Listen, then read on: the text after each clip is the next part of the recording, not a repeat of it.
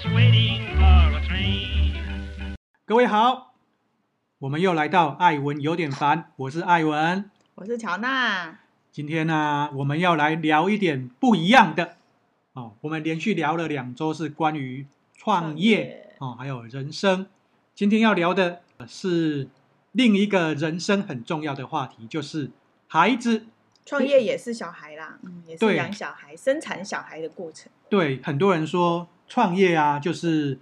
把你的工作、把你的事业当成小孩。嗯，可是啊，孩子啊，才是一个真真实实的一个个体，哈，一个一个人，一个孩子。嗯，那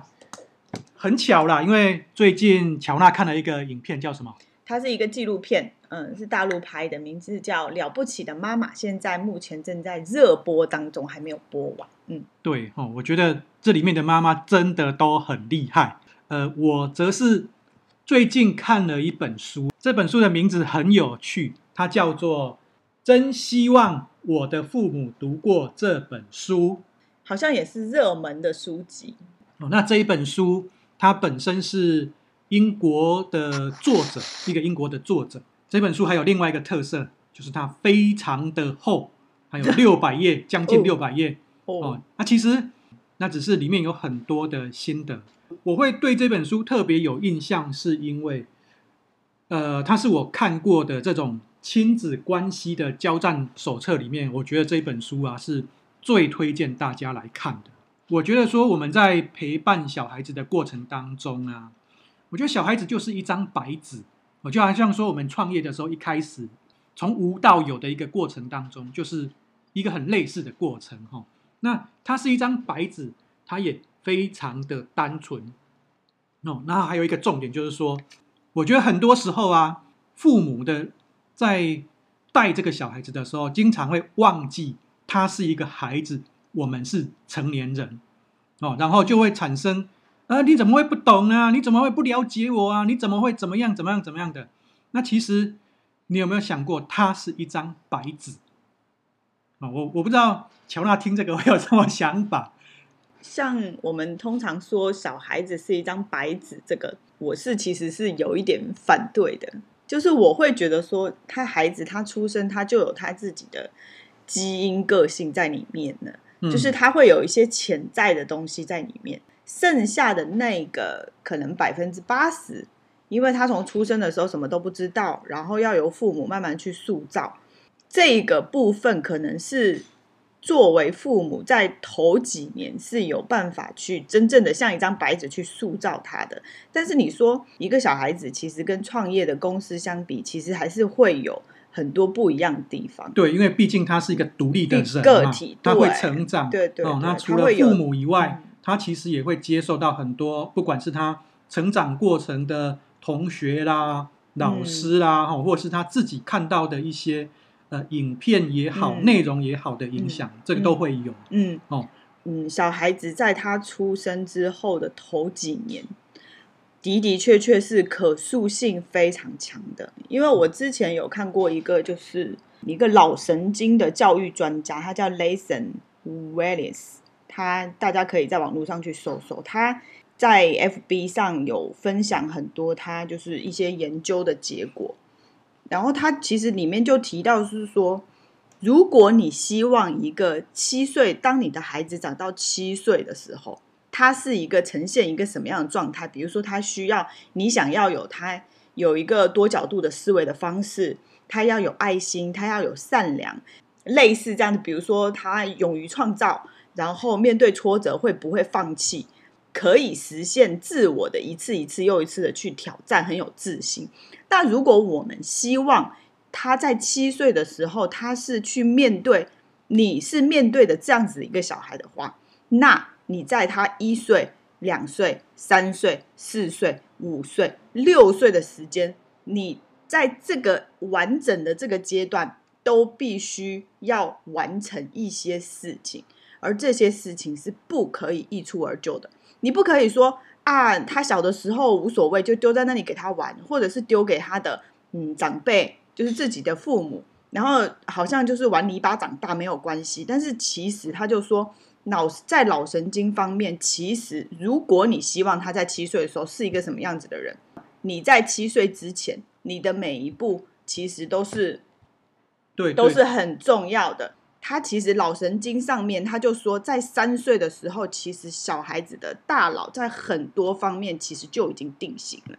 不要觉得说他好像从出生到三岁的时候，你有没有你存在都没有关系。他说，其实这个差别非常的大。嗯嗯嗯嗯，这个我很同意哈，因为其实很多的东西它都是细水长流了。嗯，它不是啊、呃，我今天要你怎么样哈，你突然说哦，突然开窍了。嗯，我觉得那个都是过往的一些。呃，经验也好啦，哈，或是接触，它是长时间累积下来的一个结果，必然的结果，它不是瞬间就突然出现的。对，哦，所以呃，也许我们在这个过程当中，我们不用很刻意的去做什么，但是这很多事情它必须要先呃慢慢的规划哈，可能在这个阶段，我希望它可以有有什么样子的一个呃状态状态哈，或者是。有接触到什么样子的东西，但是我们不需要去抱任何的期望，但是我们会让他去接触。嗯嗯。那那些接触的过程，他可能到了一个时间点啊。我记得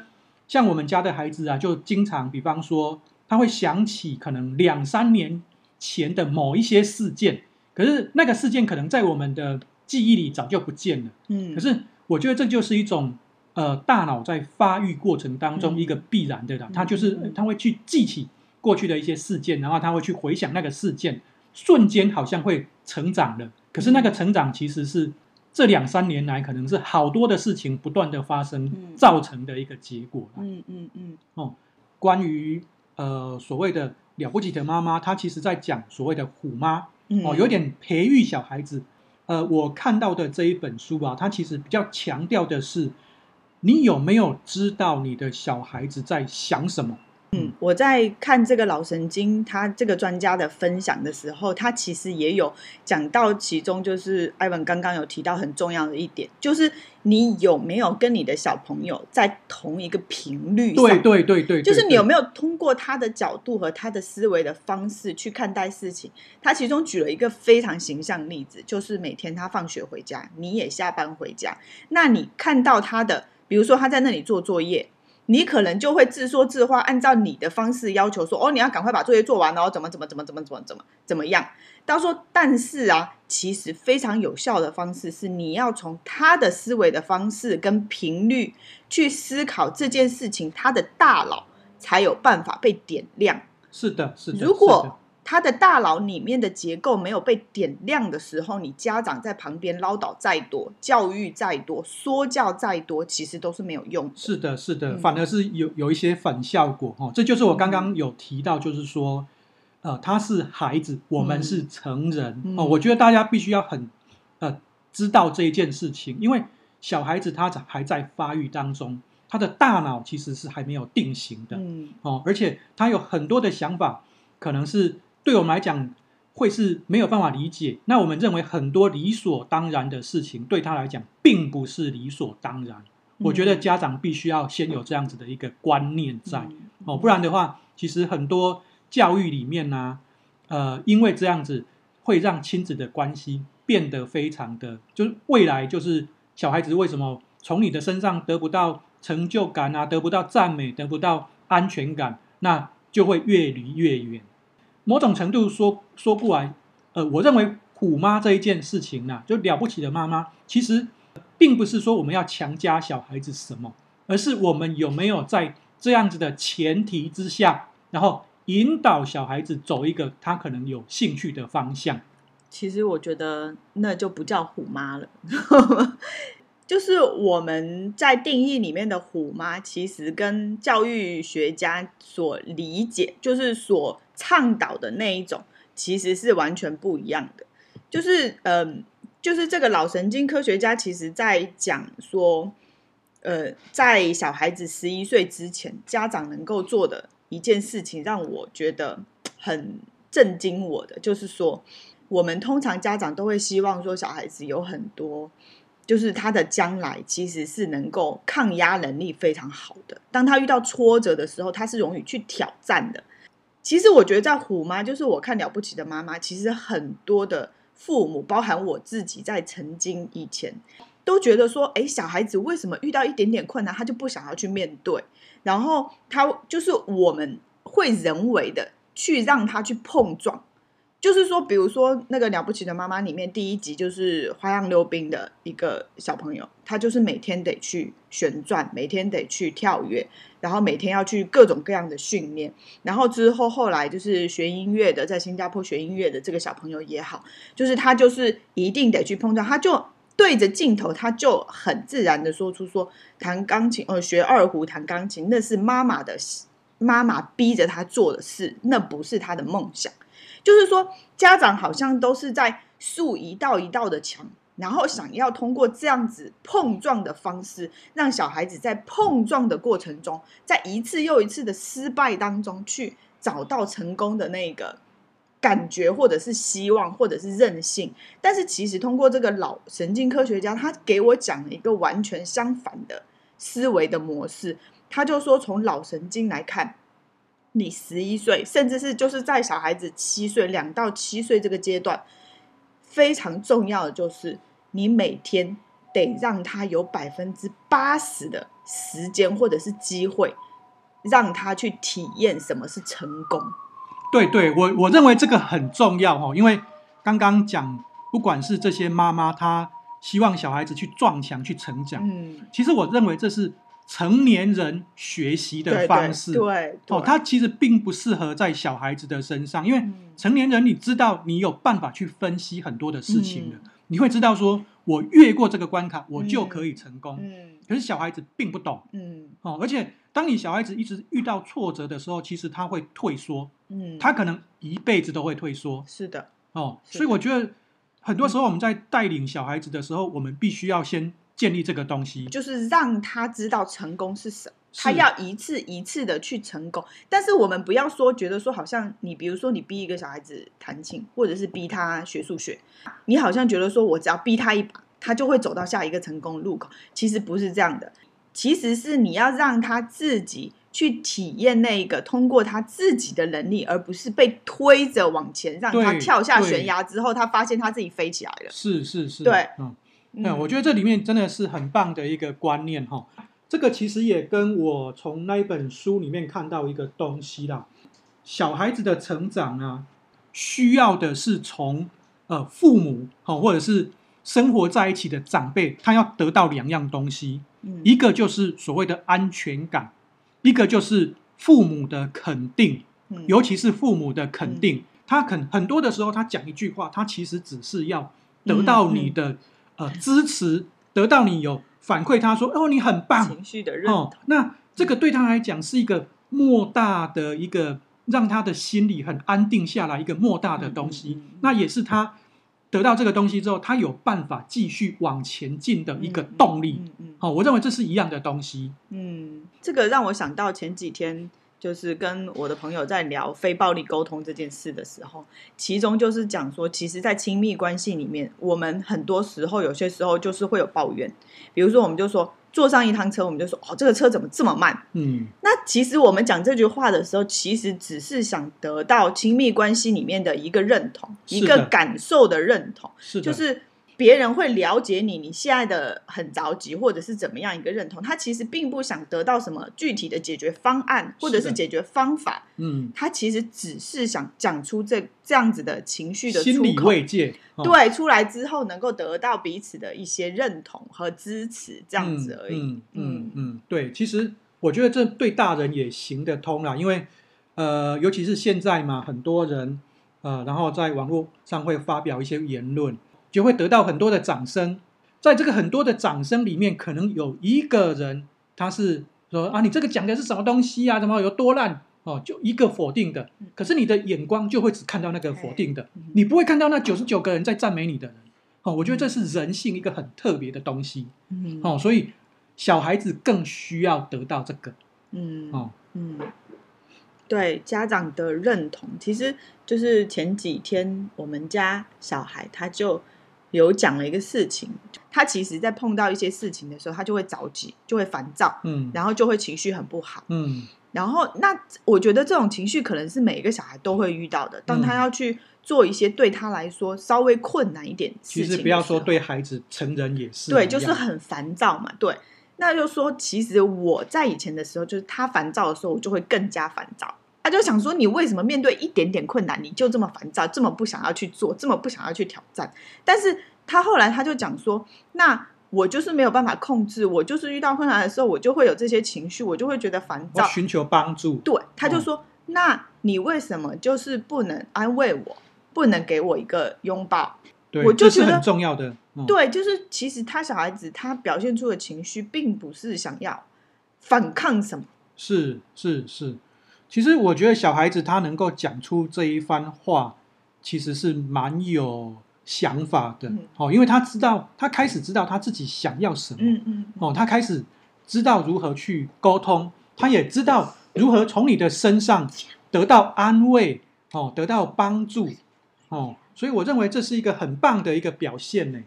话说回来啦，我觉得。在养育小孩子的过程当中，哈，我觉得很多的父母都在啊、比方说，我希望我的小孩子是有是成才，或者是有一个好的人格的特质，哦，很多时候我们都在这两个当中，其实在拉扯。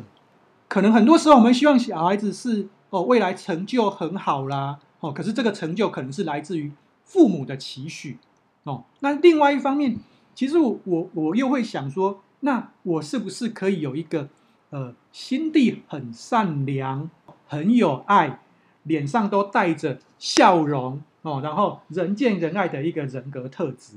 你就觉得说，哎，这两个好像有点矛盾的关系。没有，我觉得如果虎妈有一个虎妈坐在这里，她一定会说，那她能当饭吃吗？是，对，对我我觉得其实。为什么说虎妈比较多，虎爸很少？嗯，虎爸也是有啦，但是很少。可能在以前的时候，爸爸都会比较严厉，比较爱打小孩。但是现在的虎爸其实越来越少了，嗯，大部分都是虎妈。其实我觉得这个就是那个身为妈妈，就是她跟小孩子天生的一种连结，就是他住在我们身体里面十个月，所以当他出生的时候，你就跟他有很本能的联联系。跟那种爱，就是当你爱更多的时候，其实伴随的就是恐惧，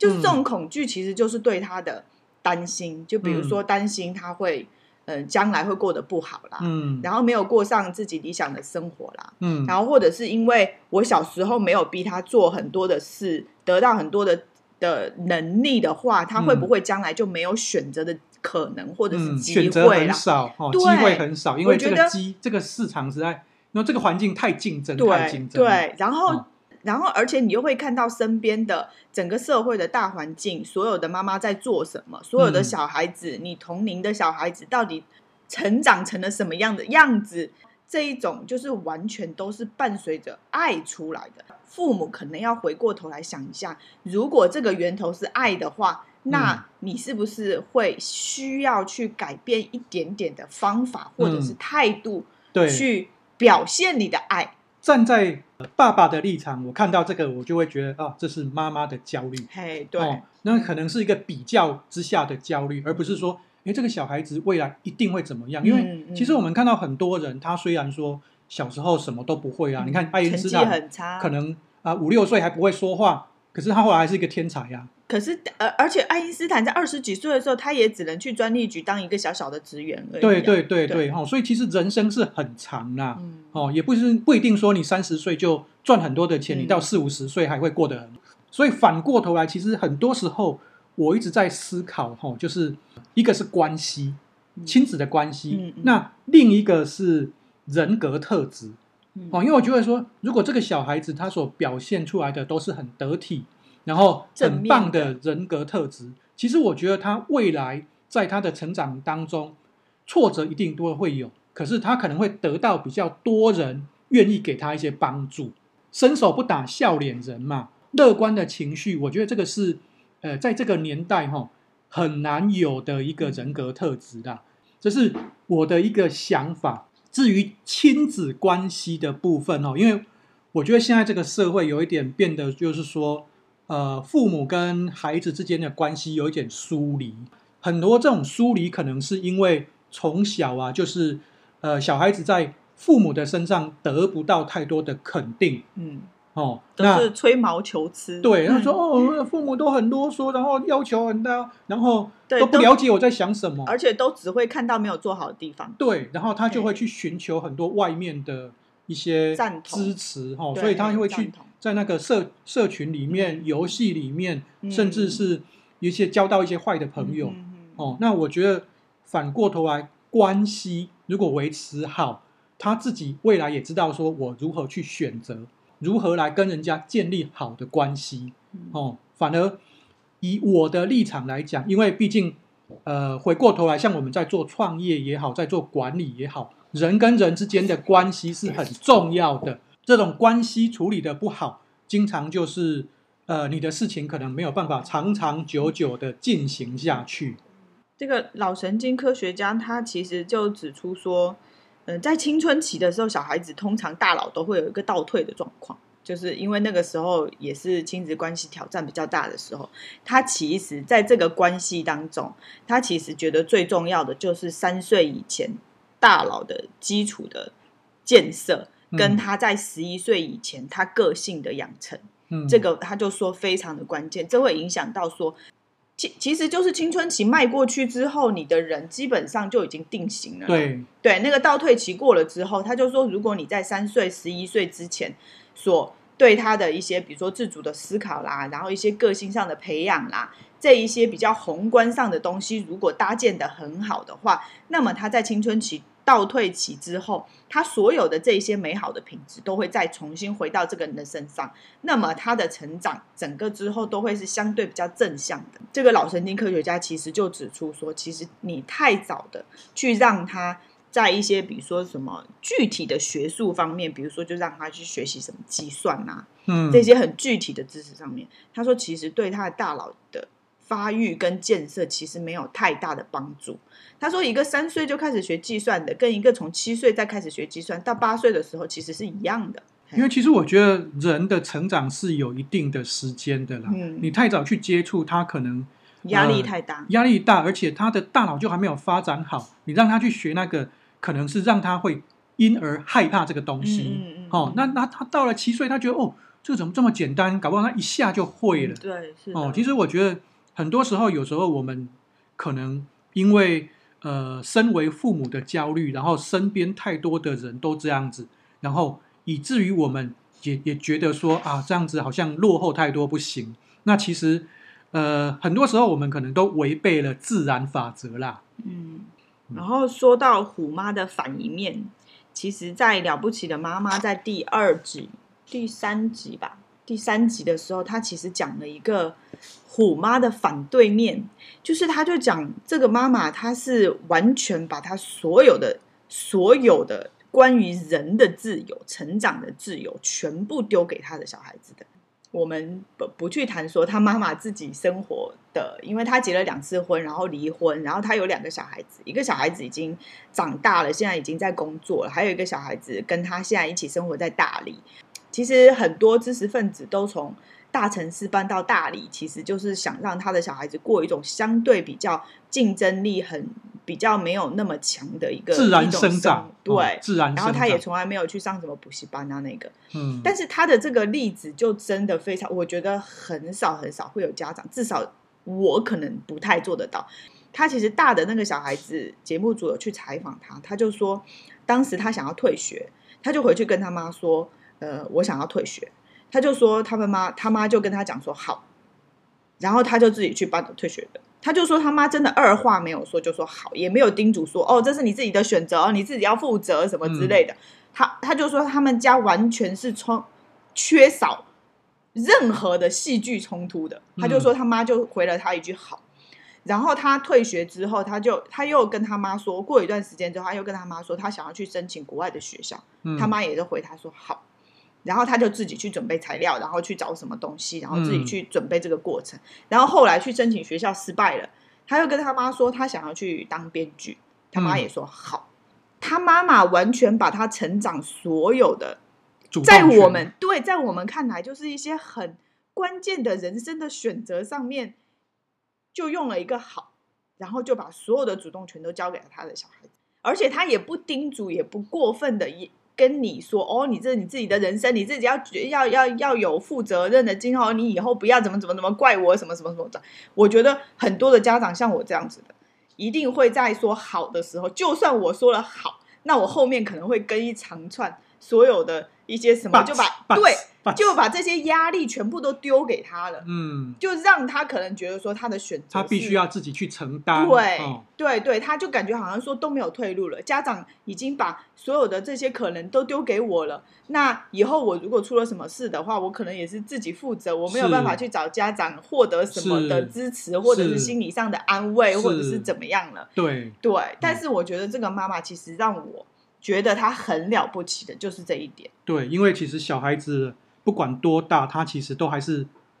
刚刚讲的嘛，希望从父母得到安全感跟肯定。嗯嗯嗯嗯、哦，这个是无法避免的。嗯、他现在的小孩子虽然说在北京，呃，老大那个孩子虽然在北京过的生活也不是什么大富大贵什么的，但是我觉得说他能够有自己有自己的工作，有自己感兴趣的工作。他现在也是一名编剧，然后就是。嗯，有自己的工作，把自己养活养得好好的。然后他的妈妈就带着他的妹妹在大理生活。他很偶尔的会去大理，呃，见见他的妈妈。然后两个人见面也是真的就是拥抱啊，然后会开玩笑啊。其实看起来也真的不是像母子这样这么严肃的关系。嗯嗯，嗯，我我是觉得说，从他这个反面，其实也是带给了我们很多的思考。是的，是的，是的，因为。